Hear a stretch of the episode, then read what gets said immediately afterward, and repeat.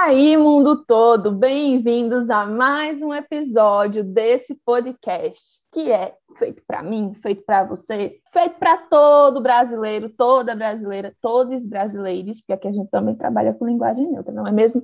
E no episódio de hoje nós vamos falar sobre a ONU e a participação em conferências o que é a ONU, como essas conferências funcionam, como isso vai acabar interferindo na realidade brasileira. A gente sabe que é muito comum a gente abrir Instagram, Twitter, assistir o jornal e se deparar com notícias falando sobre todas essas conferências, sobre todas essas organizações, e a gente se pega pensando, mas o que é que eu tenho a ver com isso? Hoje, vocês vão descobrir o que moléstia vocês finalmente têm a ver com tudo isso. Bora lá?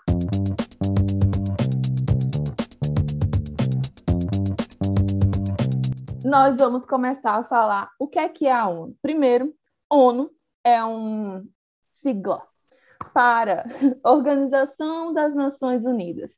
O que eu acho que é bem autoexplicativo. É basicamente uma organização onde a gente tem as lideranças do mundo todo, quase todos os países são signatários da ONU, e basicamente na ONU a gente pode debater todo tipo de tópico importante para a comunidade global. Como assim, Carol? Na ONU, a gente tem agência para tudo. Então, se a gente quer falar sobre refúgio, migração e apatria, a gente tem a ACNUR, que é a agência da ONU responsável por esse tema. Se a gente quer falar sobre segurança, a gente vai ter o Conselho de Segurança da ONU, onde a gente vai poder abordar esse tema. Se a gente quer falar sobre mudanças climáticas, por aí em diante, a gente vai ter uma agência da ONU que vai tratar de cada um desses tópicos, e com o passar do tempo, essas agências foram crescendo, foram ganhando novas divisões, e hoje, literalmente, a ONU é a organização mundial que trabalha a maior diversidade de tópicos possíveis e que tem o maior número de signatários. Então, significa dizer que, por mais que a ONU não possa obrigar nenhum país a fazer alguma coisa, ela hoje sim tem muita influência sobre como alguns países vão agir diante o cenário internacional e com as suas próprias políticas domésticas. Que bom que hoje a gente está falando sobre a gloriosa, né, a gloriosa ONU, especialmente para você, você mesmo aí que às vezes se pergunta, oh, a ONU não faz nada, não sei o que, não sei o que lá, essa influência que, que Carol destacou, ela é, ela é muito importante porque ela orienta várias ações de política externa que os países engajam, sabe? Então, por mais que oh, não faz nada, não sei o que, não sei o que lá, existe essa essa influência por trás que muitas vezes orienta. E uma coisa que a gente também precisa deixar claro é que a ONU ela se projeta através da vontade dos outros estados, né, dos outros países. Então, não é que a ONU é, não é essa essa grande personalidade que está acima de todo mundo e que ela manda nos países, não. É, a ONU é um grande esforço em conjunto entre os países e, a, é, e demais é, organizações internacionais que vão colocando para frente essas agendas, sabe? Então, é, a gente precisa lembrar, do mesmo jeito que, por exemplo, a gente fala, né, uma analogia interessante para isso seria, ah, determinada instituição é feita de pessoas, então são as pessoas que levam para frente, a ONU, isso também acontece. São os países, os países levam essas, essas agendas adiante. Uma coisa muito importante aqui a se falar é que, por mais que a ONU seja essa colaboração entre países, ela tenha é, esse aspecto de trabalhar em conjunto, de ter essa gama né, de tópicos, ela também é uma instituição extremamente criticada tá? Dentro do sistema internacional, tem dois lados, tem esse lado que a gente entende e reconhece os benefícios que a ONU trouxe para a diplomacia e para o sistema internacional, mas dentro da possibilidade de haver uma conversa entre esses países, tá? Mas também o fato de que ela tem uma certa, vamos dizer assim, uma criação baseada em certos parâmetros e esses parâmetros a gente chama dentro de relações internacionais, né? A gente divide entre ocidental e não ocidental, né? No caso oriental. E ela tem esses parâmetros ocidentais e é uma crítica muito forte a ela é o fato de que, como ela foi criada por esses países, e ela foi criada, gente, é, originalmente pelos Estados Unidos, Inglaterra e França, e que depois vai começar a entrar outros países e assinar o tratado para entrar, acaba que a gente tem essa exclusão de práticas e tradições e do outro lado do mundo em si.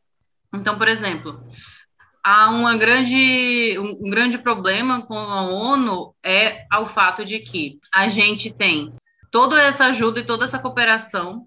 Muitas pessoas já falam em um trabalho da ONU meio obtuso, vamos dizer assim, que é o fato das cooperações de grandes países dos quais os países menores não têm chance ou não conseguem entrar. O próprio a própria conferência de segurança internacional, né, não a conferência, mas o próprio sistema de segurança internacional da ONU ser bem voltado a um peacekeeping, de peacemaking, que a gente chama de que são os pacificadores de países em conflito, que a gente já viu tendo vários problemas, por exemplo, hoje em dia com a Somália, com o Haiti, por causarem, por serem as maiores críticas que eles causaram mais problemas a esses lugares do que necessariamente é, ajudaram a formular uma paz ou manter uma paz dentro daqueles estados. E aí tem essas conversas, mas a gente vai também focar muito aqui em como o Brasil, ou na verdade, como os países se encaixam dentro desse parâmetro internacional. E aí, dentro desse parâmetro internacional, que é a ONU. E o quão é importante um país fazer parte dela. E interessante isso que Júlia estava falando, e eu acho que é claro para todo mundo, independente da sua, do seu viés político, da forma como você encara o mundo, das suas posições, mas a ONU, em N motivos e N esferas, é, é uma instituição que precisa de reforma. E eu acho que talvez um dos motivos que mais deixe claro como a ONU, o quanto a ONU precisa ser reformulada, é justamente porque a ONU, quando ela foi criada, logo no pós-guerra, né, no pós-segunda guerra, a ONU era reflexo daquele mundo. Então, as representações, por exemplo, de países africanos ou de países asiáticos, não é que o não é que aquele lado do mundo estava sendo ignorado, mas é que na verdade a representação deles era feita pelas colônias. E obviamente a gente passou por um processo de independência nos anos 60, e, então o mundo é completamente outro, sem contar no fato lá da Assembleia da Assembleia Geral, não, desculpe, do, do Conselho de Segurança, da questão da Guerra Fria. Então, de fato, a ONU é uma instituição que precisa de uma reforma, de uma reforma profunda, mas de uma reforma que, pelo menos a curto prazo, eu pessoalmente não consigo enxergar quando que isso vai acontecer, curto e médio prazo. E, ao mesmo tempo, por um outro lado, é, apesar dessas ressalvas, apesar dessa, dessa mudança que a ONU precisa passar, né, essa reforma profunda que a ONU precisa passar, por mais que as decisões da ONU não sejam vinculantes, mas a ONU ainda é uma instituição onde você tem, pelo menos no momento lá da Assembleia Geral, por exemplo, se você pegar países do Pacífico, né, pequenos países insulares, Vanuatu, Kiribati, é, Ilha Salomão, enfim, Nauru, países que a gente, a, a, grande maioria das pessoas nem sequer sabem que esses países existem. E então você tem no, no momento da Assembleia Geral é, um momento onde esses países eles podem usar aquilo como fórum para que eles, para que o mundo saiba que, ó, por mais que a gente não esteja no, no, no cerne das discussões, por mais que a gente, nós não sejamos os, aqueles que fazem, que tomam as decisões, mas é, a gente é afetado pelo que acontece no mundo. Então, a gente também precisa ser ouvido, a gente também precisa ter nosso lugar de fala, a gente também precisa que nossas situações sejam levadas em consideração pelos grandes decisores, vamos dizer assim, né? Isso, e é muito importante a gente entender essas dinâmicas, porque a gente pensa, poxa, né? Como é que isso, tão distante da nossa realidade, vai acabar interferindo em como o Brasil arranja suas políticas internacionais e suas políticas domésticas? Gente, parte do princípio que a ONU tem uma grande é, capacidade de impor certas sanções para caso um país signatário não cumpra aquilo que está acordado ali dentro dessas conferências que acontecem para tomar decisões. Vamos pegar um exemplo por aí ambiental. A gente sabe que um problema que a gente está passando muito grave agora, nessa última gestão presidencial, daquele que não deve ser citado, é altos índices de desmatamento no país. A gente está vendo que a comunidade internacional pressiona não só porque a nossa área de preservação é algo que impacta o mundo inteiro, mas pelo simples fato de que, para comércio mesmo, bora falar de, de dinheiro, de grana. Brasil é um grande exportador de grãos, é um grande exportador de fruta, é um grande exportador de carne, quando a gente fala sobre vender para outros é, países, como por exemplo, vamos vender aqui para países na União Europeia, vamos vender para países em alguns ambientes, é, em alguns setores da Ásia. Existem regulações ambientais que esses, esses países impõem e que fazem parte das metas da ONU de preservação, que se você não cumpre, você começa a perder mercado. Porque, por exemplo, a União Europeia não vai consumir o teu grão, que é grão que não vem de, um, de uma área onde era permitido plantio. E tudo isso tem um processo de selo, um processo de conferência, eles realmente levam isso a sério. Então a gente está falando de grana que a gente perde. Outra coisa que acontece por trás é o fato de como é que essas regulações são decididas, como é que essas regras são impostas, como é que esses documentos são pensados. Existe hoje, e a gente sabe, uma grande imposição de países que já estão desenvolvidos e que se desenvolveram a custos de colonização, então a gente sabe que tem muito dinheiro e andou muito na história porque estava ali sugando das colônias. E hoje querem ser super green, super verde, querem forçar todos os países do mundo a desacelerar e etc. E não me entendam mal. Eu sou uma pessoa que super levanta a bandeira do a gente precisa ser mais verde. Mas a questão é, eles estão pedindo isso por uma questão da gente quer ser mais verde ou só porque a gente quer tirar o foco aqui de um problema nosso e colocar em outros países que já sofreram lá atrás com a nossa interferência? E a ONU entra nisso como essa instituição que acaba sendo o intermédio disso, mas que os maiores doadores e que os maiores financiadores da ONU são justamente esses países. E isso põe uma pressão na forma como as decisões são tomadas, isso põe uma pressão na forma como esses documentos são criados. Não é que a gente não possa confiar na ONU, não é que a ONU seja um órgão comprado, pelo amor de Deus, teoria da conspiração nesse podcast, não. Mas existe sim a necessidade da gente repensar o quanto essas influências para países como o Brasil são é, prejudiciais em alguns pontos e nos ajudam em outros, porque a gente vê que mesmo num governo delusional como o que a gente está vivendo agora, existem certos freios que são colocados para essas questões de desmatamento por uma questão financeira. A gente sabe que se a gente alastrar muito, a gente não vai conseguir vender para certos mercados que são grandes compradores. Então, a galera da bancada da agricultura, a bancada do gado, vai botar pressão, e a partir disso, vão ter certas dinâmicas do meio ambiente que vão dar uma segurada, porque eles precisam vender, eles precisam escoar a produção, e eles sabem que se não tiver esse tipo de selo, não vai escoar. Ao mesmo passo que existem certas pressões que não é que não sejam válidas, mas não são justas. Então, a gente precisa entender que tem esses dois grandes polos. O polo onde a ONU vai fazer com que é, um governo como Bolsonaro tenha que ter um limite até onde ele vai no estrago que ele pode cometer com certas coisas no país, porque vai ter uma pressão e vai ter um custo financeiro.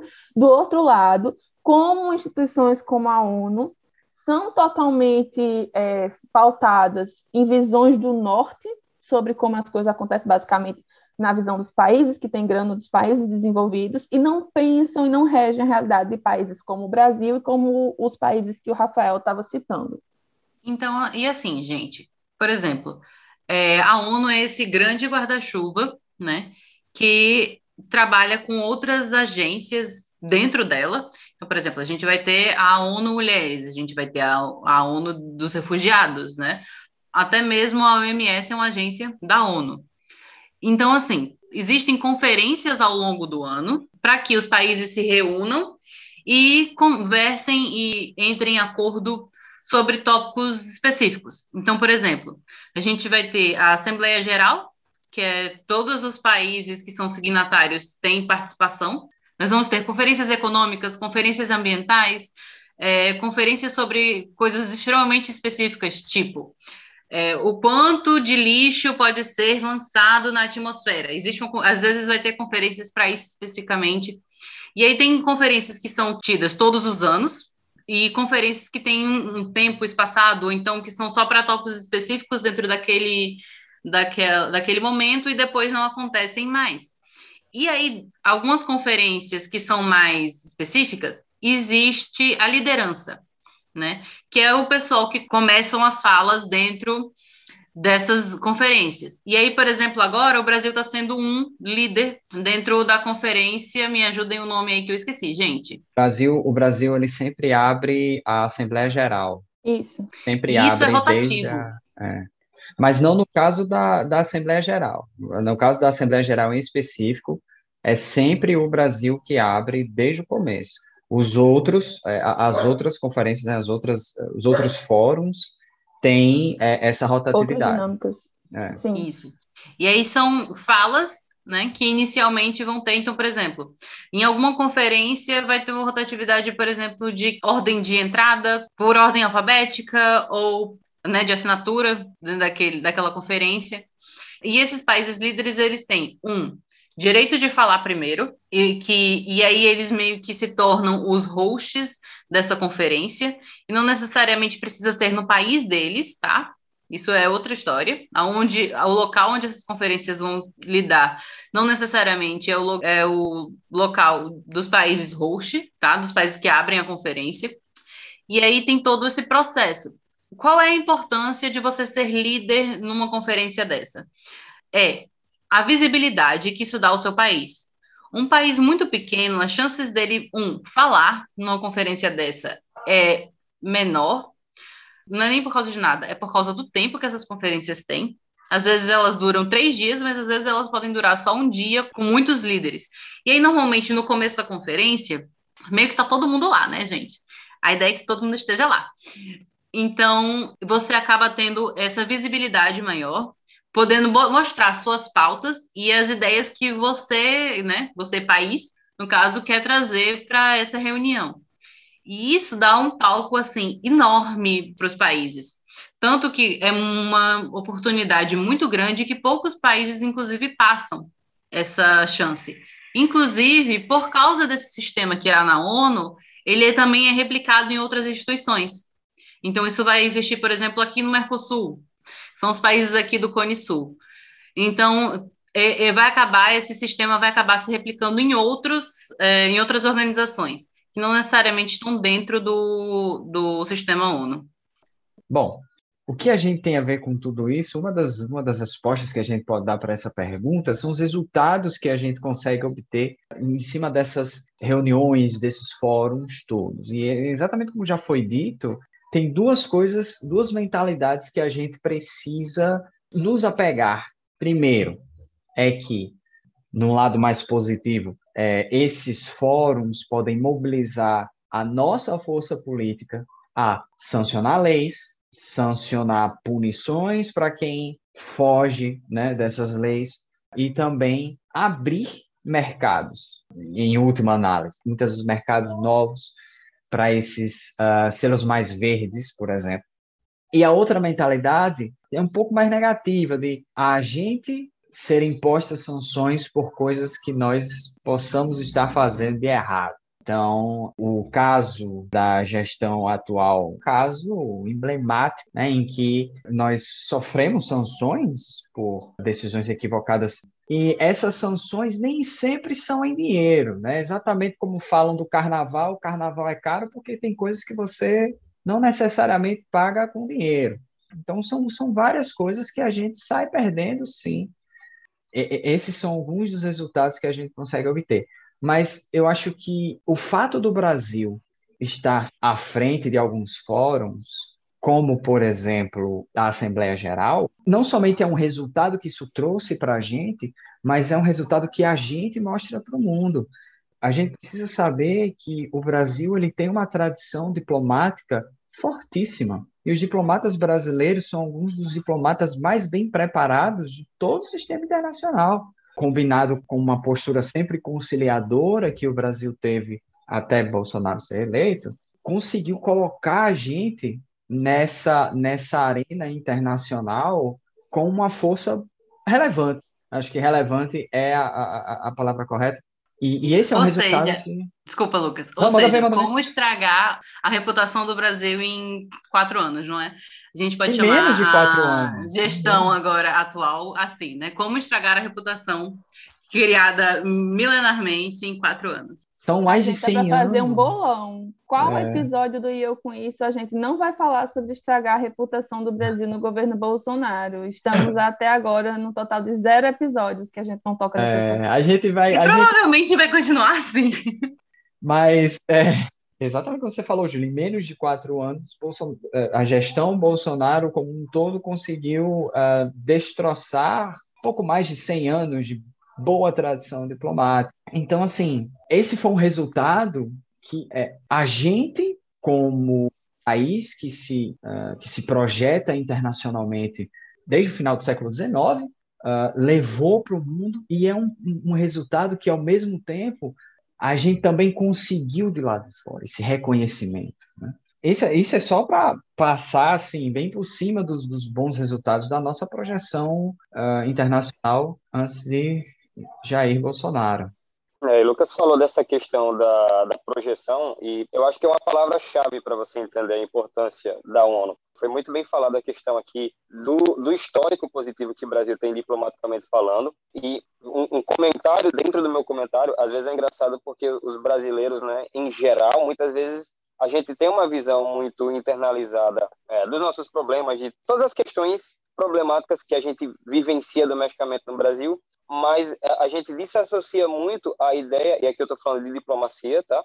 É, mas a, a ideia que a gente tem, que a gente, a forma como a gente é visto no exterior, na verdade, o quanto a diplomacia brasileira é respeitada, o quanto que as pautas brasileiras são levadas a sério no campo de vista diplomático lá fora pelos outros países. Então, é, para a gente é inclusive meio às vezes estranho, né? Tipo assim, pô, a gente tem tanto problema interno, mas lá fora diplomaticamente a gente é tão, pelo menos historicamente a gente é tão respeitado.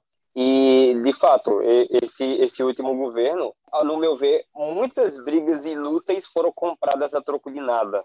E isso foi muito prejudicial para a nossa diplomacia, isso foi muito prejudicial para o nosso histórico. Porque a questão, como eu estava falando da projeção, que o Lucas estava falando e, e, que eu quero continuar, é que justamente os estados, quando eles estão lá na ONU, quando eles estão defendendo alguma pauta, quando eles estão defendendo alguma das suas causas, você não defende simplesmente porque você quer demonstrar virtude ou porque você quer simplesmente falar bonito, mas você tem interesses estratégicos naquelas defesas. Então, o Brasil se beneficiou grandemente porque o Brasil pôde levar pautas suas pautas que eram do seu interesse, interesse do Brasil como Estado, né? Então, pautas que eram de interesse estatal e pôde levar essas pautas para que elas fossem discutidas e, inclusive, aprovadas internacionalmente. Então, muitos dos nossos interesses enquanto nação, né, enquanto Estado, enquanto República, ao longo da história, questões ambientais, é, e não somente na ONU, né, mas em, em, outros grupos, em outros braços, na, na própria OMC, questões de, de genéricos, por exemplo, questões de subsídios agrícolas. Então, o Brasil usou essa sua projeção, o Brasil usou o fato que ele sempre foi muito, muito bem quisto internacionalmente, o Brasil usou em seu favor. E é uma coisa que esse governo, infelizmente, tem destruído, né? Cada dia mais o Brasil tem se prejudicado, né? Nossa imagem lá fora tem se prejudicado. E uma última coisa que eu quero comentar é que também, não somente para pautas, né, também na hora que você é respeitado diplomaticamente, você ganha mais espaço, inclusive, para suas é, é para suas próprias empresas. Então, nos anos ano 2000, até acho que metade mais ou menos ali da década de 2010, é, a gente tinha grande abertura, por exemplo, em países africanos, abertura econômica, abertura para empresas brasileiras atuarem economicamente na, na, na África, que é, alguns dizem que é a grande última fronteira econômica. Então, isso era muito benéfico para o Brasil, de, porque isso trazia divisas, isso trazia, novamente, projeção de poder, não somente poder político, não somente poder diplomático, mas também poder econômico. E a gente tem perdido isso, inclusive muitas vezes por uma ideologia enviesada que, tipo, ah, mas África, terceiro mundo, vamos olhar só para o norte, vamos olhar só para o norte porque é lá onde está o dinheiro. E a gente estava fazendo, a gente enquanto, né, enquanto nação, a gente estava fazendo um bom dinheiro na África a gente estava permitindo internacionalização de empresas brasileiras na África, exportação, inclusive, de know-how brasileiro, principalmente em questões de mineração, de commodities, questões agrícolas. Então, a gente estava podendo explorar esse lado, explorar no bom sentido que eu quero falar, né? não de exploração extrativista, não nesse sentido. Mas a gente estava podendo explorar esse campo é, em, nações africanas ah, e agora essas portas estão sendo fechadas, porque essas rusgas desnecessárias, gratuitas que o Brasil compra, elas também trazem uma indisposição, né? a indisposição de outros países de lidarem com o Brasil, a indisposição de outros países de negociarem com o Brasil. Então, de fato, esse último governo em específico tem trazido esse, esse problema totalmente gratuito, totalmente desnecessário para a nossa diplomacia e, consequentemente, para as nossas relações internacionais e relações exteriores. Como Lucas e Rafael vêm comentando assim, há uma tradição muito grande, né? Pelo menos havia uma tradição muito grande dentro da diplomacia e da forma como o Brasil agia no exterior ou nas suas relações internacionais, tanto de serem vistos, de sermos vistos como um país cordial, um país amigável, que trabalhava muito nas pautas sociais, nas pautas é, ambientais também. O Brasil cansou de ser frente assim de pautas ambientais inicialmente. E aí a gente começa a ver essa perda de espaço com falas problemáticas, né? Não só com isso, mas quem não se lembra das fotos emblemáticas de Temer no canto enquanto estavam todos os outros conversando, os outros líderes do mundo.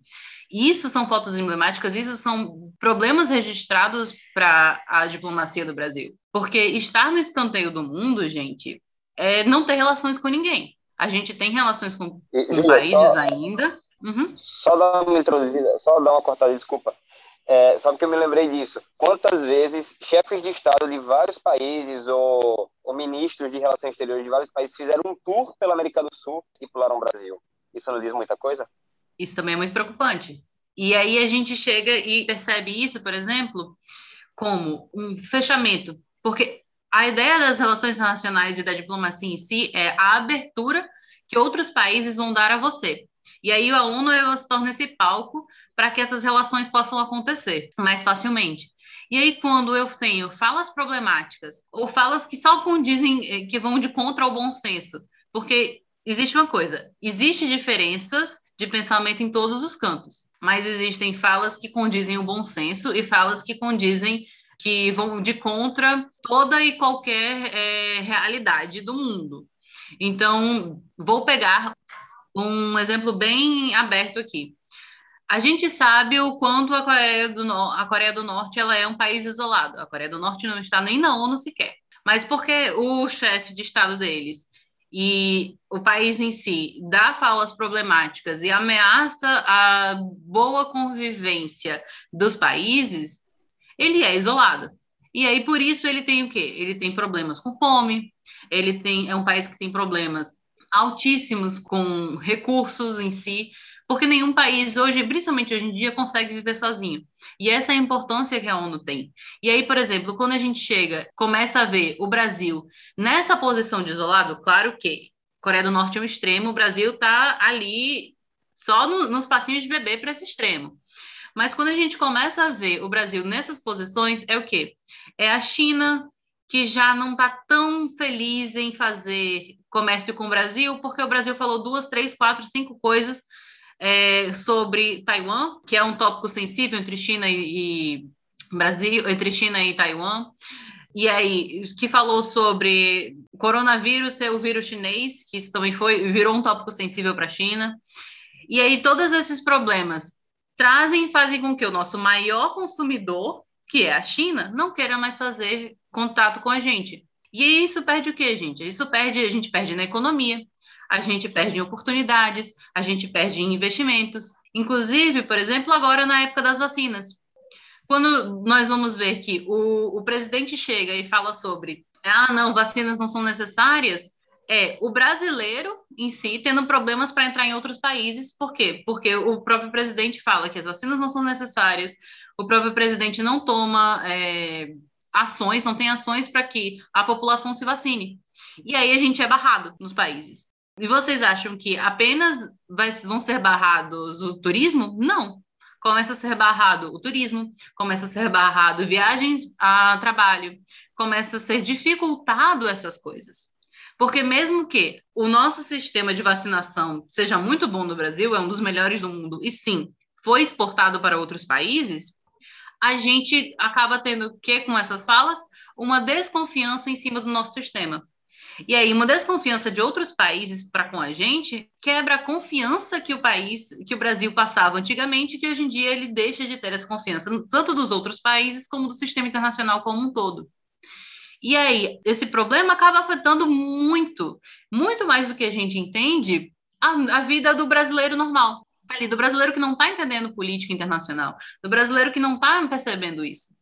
porque a gente pensa assim, ah, uma, uma fala problemática de Bolsonaro, uma fala problemática de alguém do governo, não vai necessariamente afetar a gente, mas aí afeta. Por quê? Porque uma fala problemática de Bolsonaro falando sobre a China, a China não quer mais é, comprar, sei lá, soja do Brasil, ou a China não quer mais consumir carne do Brasil, e aí o produto aqui fica muito complicado de se vender, a gente tem uma grande produção com pouco escoamento. E isso é um problema para o brasileiro, por exemplo, porque isso vai afetar a gente. No quanto a carne vai custar, no, no, no mercado. Isso vai afetar em quantas coisas vão acontecer. Então, tipo, a ONU, ela traz esse processo, entendeu? Ela traz essa capacidade da gente ter essas conversas e da gente, inclusive, ajustar esses, essas rusgas, como o Rafael tinha falado. Mas aí, quando tem as conversas também problemáticas, a gente é o quê? Isolado da ONU ou isolado dos processos importantes e conferências da ONU. Que aí isso vai, dar, vai ser a problemática que a gente está passando agora.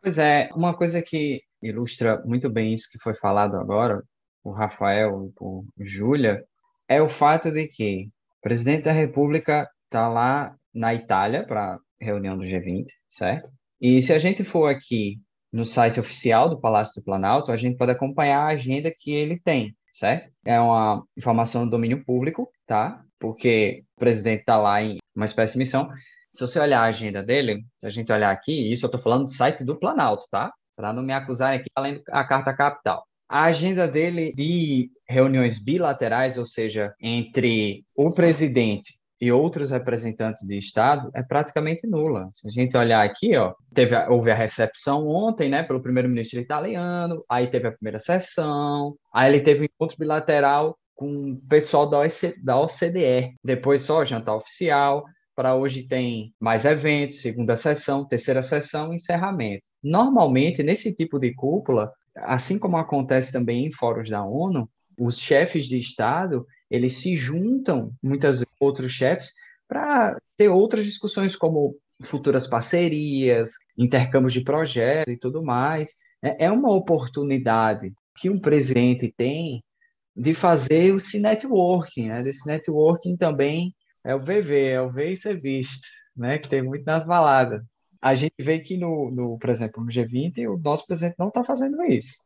Você vai se encontrar com, com o secretário-geral uh, da OCDE. Então, isso, isso é um indicativo dessa nossa erosão diplomática, né? Até porque, né, Lucas, é, o que acontece é, tanto você pode, você pede essa, essas reuniões, como outro país tem o direito ou não de aceitar se reunir com você. Tem isso também, é. Até porque, como eu falei, é um encontro bilateral. Ele, perdoe aí a analogia, ele vai chegar junto da, né, da pessoa, do crush, né? E fazer essa abordagem aí. Mas, como a gente está vendo aqui, os contatinhos de Bolsonaro tá bem, tá, tá bem difícil. Que é, é um, um sintoma dessa, dessa crise diplomática que a gente está vivendo. Vamos fazer assim um apanhadão do que todo mundo já falou agora. Se a gente for pegar todo esse rebuliço de falas problemáticas, é, perdas comerciais, discursos, influências de poder, ONU como esse grande guarda-chuva, e for trazer pragmaticamente para o que vem acontecendo nesses últimos tempos com o governo atual, a gente pode perceber que muitas dessas falas problemáticas que Bolsonaro tem dentro do Brasil são tocando em temas que são abordados é, nessas conferências internacionais e que são sim trabalhados pela ONU, não só no aspecto geral, mas pelas agências que a ONU tem, como a gente estava falando lá no começo do episódio. E isso é especialmente problemático, por quê? Porque ele sabe que a fala que ele vai fazer vai impactar, vai reverberar, que vão haver pronunciamentos falando sobre, seja da, das próprias agências, seja do, de outras organizações, não tanto das agências, porque a ONU é extremamente diplomática, então você não vai ver nota de repúdio para um presidente de um país em situações como essas falas idiotas de Bolsonaro, mas você vai ver que, tipo assim, vai haver um rebuliço, e esse rebuliço justamente gera aquela famosa cortina de fumaça que ele sabe se utilizar muito bem para fazer com que assuntos que são realmente importantes para que a população esteja atenta e que a gente esteja discutindo passe despercebido. Então, você vê que é até o próprio uso aparelhado do Bolsonaro sobre agendas e pautas que são trabalhadas na ONU, que a ONU é essa coisa grande, que tem essa super importância e que tem esse, essa capacidade de te isolar ou não, ou de te engajar ou não. E o Bolsonaro cagou se ele está atrapalhando o Brasil para além da gestão dele, nesse sentido, mas ele continua, continua aparelhando toda essa questão dessa influência para fazer diversas falas problemáticas para esconder todos os escândalos que vêm por trás. Então, quando a gente teve escândalo na CPI da vacina sobre corrupção, sobre cobrar um dólar para cada dose de vacina e etc., você viu que era uma fala problemática sobre é, meio ambiente. E aí, novamente, corrupção, o caso número 150 de corrupção do filho número 2 de Bolsonaro apareceu nas notícias, aí a gente vê, ai, vou sair de acordo tal da ONU, e assim sucessivamente. Então, dentro desses impactos, a gente vê que, por mais que a gente não perceba tão na cara o quanto a ONU e essas agendas da ONU, e esses debates da ONU, essa influência da ONU está presente em como a política é feita dentro do Brasil, está sendo super utilizado justamente para gerar cortina de fumaça, gente. E essa conexão não é feita com facilidade, as pessoas não vão ter acesso, você não vai ligar a TV e ver no Jornal Nacional. Bolsonaro utiliza o tópico da ONU para fazer cortina de fumaça. Mas a gente precisa saber disso, para a gente não dar publicidade para esse tipo de idiotice, porque parece ser importante, porque está afetando tópicos que são lidados pela ONU, e realmente focar nisso que está por trás e que a galera tenta esconder, porque tem um efeito pragmático nas nossas vidas muito grande. E aí, para a gente poder entrar na última discussão desse episódio maravilhoso, que não gerou raiva em nenhum dos participantes aqui presentes, a gente dolorido. precisa. Né? Não, não, não tem ninguém estressado nesse podcast no dia de hoje, ninguém, zero pessoas. Eu acho que a gente pode fazer aqui uma última rodada falando sobre os efeitos dessas falas do nosso querido presidente, eu vou fazer um desafio para os meus amigos de podcast que estão me olhando com uma cara engraçada agora, porque isso não foi combinado antes da gravação. Então, eu estou metendo a louca. Vamos lançar uma polemiquita nesse episódio. Opa! Eu quero saber, última rodada para a gente fechar. help. Pega aí no bolão, falas complicadas de Bolsonaro. Qual é a sua fala complicada do Bolsonaro favorita nesse tópico ONU, que vai abalar com a ONU. Eu vou começar chamando um dos meninos, porque eu sou muito feminista, então eu não vou chamar a Júlia de improviso, não. Vai, Rafael, qual é a tua fala problemática favorita do Bolsonaro que mexeria pego, com a ONU? Fui pego em calça curta aqui. Eu não lembro de nenhuma fala específica. Eu lembro, assim, de ideias mas assim, uma fala, uma frase de efeito, não, não, não me vem à cabeça agora.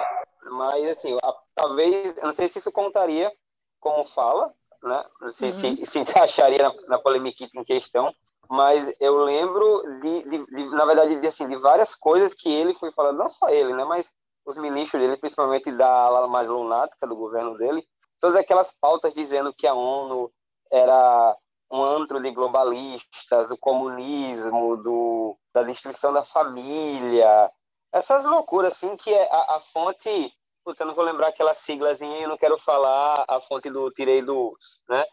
É, que é um programa family friendly, afinal de contas. Mas, assim, mas eram umas coisas lunáticas que você ouvia e que eu ouvia, eu ficava assim, tá, mas da onde que esse cidadão tá tirando isso? Então, de novo, eu não, vou lembrar, eu não lembro de uma frase X, mas sempre me espantou o fato assim, de como ele associava, muito do que você estava falando da cortina de fumaça mesmo, mas de como ele associava a ONU, Unesco, Unicef, enfim, vários, vários órgãos e, e subdivisões da ONU, como ele associava isso a globalismo, a antinatalismo, né? Não foi exatamente ele, mas foi um de seus ministros. Mas, enfim, essas sandices, não tem outra palavra não, sandice. Gostar, eu acho que não é meia palavra, né?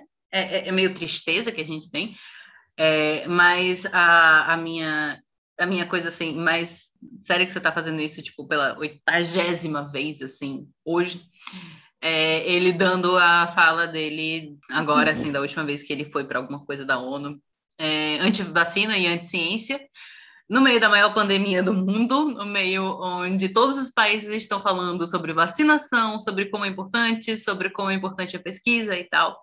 E aí ele chega assim, abrindo a assembleia e falando assim: então, gente, ciência é balela.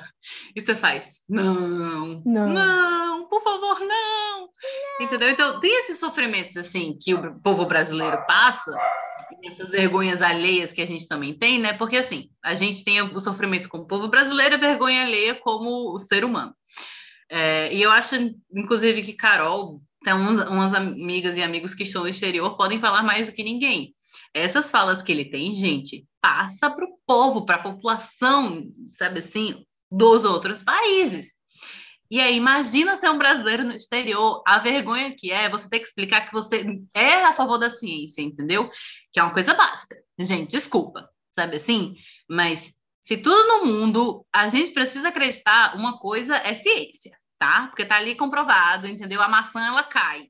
Não importa como, ela cai, gente. Física. Tá ali. Bora, Luquita, bora, Luquita, tua fala. Não, não se importa com seus sentimentos, né, brother? É isso aí, não tenho que concordar, não. É, eu acho que a, a, minha, a minha fala favorita, e eu falo favorita mesmo, porque eu amo, adoro. Toda vez que ele me fala, me sinto. Sabe? Eu não sei nem como descrever. É uma sensação assim que. Ah, até Frida tá latindo aqui, não sei se vocês estão ouvindo.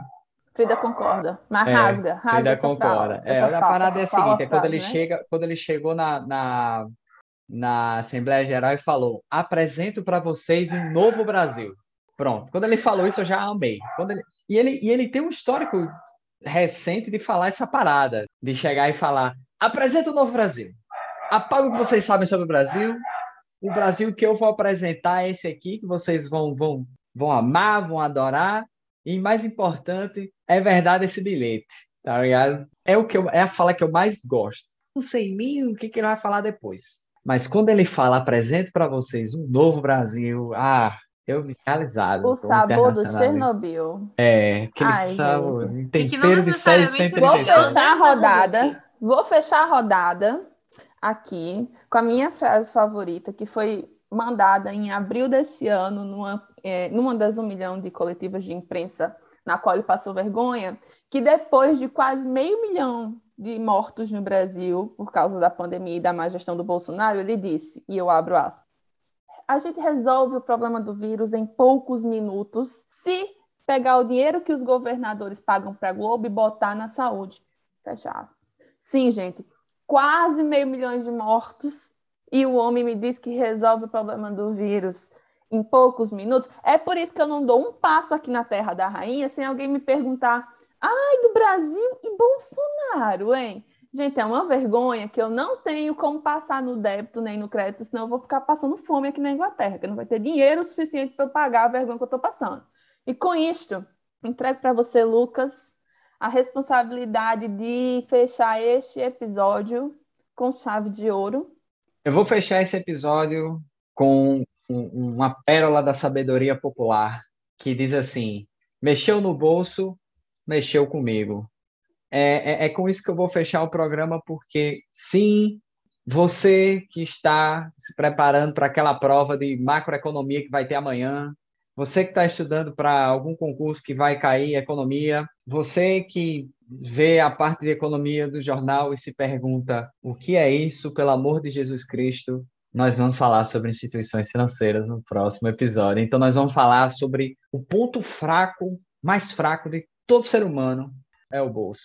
Espero que vocês tenham gostado desse episódio, espero que vocês tenham se informado um pouco mais. Qualquer dúvida, crítica, sugestão e aquele elogio, deixa lá nas nossas redes, arroba e eu com isso no Instagram, estamos lá. Espero que vocês tenham gostado. Nós também amamos estar aqui nesses momentos com vocês. É, amei estar aqui com essa equipe de garbo e elegância, que está com, com, com a gente sempre, toda semana. Essa gravação maravilhosa. Próximo episódio, fique ligado. Instituições financeiras e eu com isso. Nos vemos. Valeu, gente. Próximo episódio. Um beijo para vocês e valeu. Tchau. Bye, guys. Ya.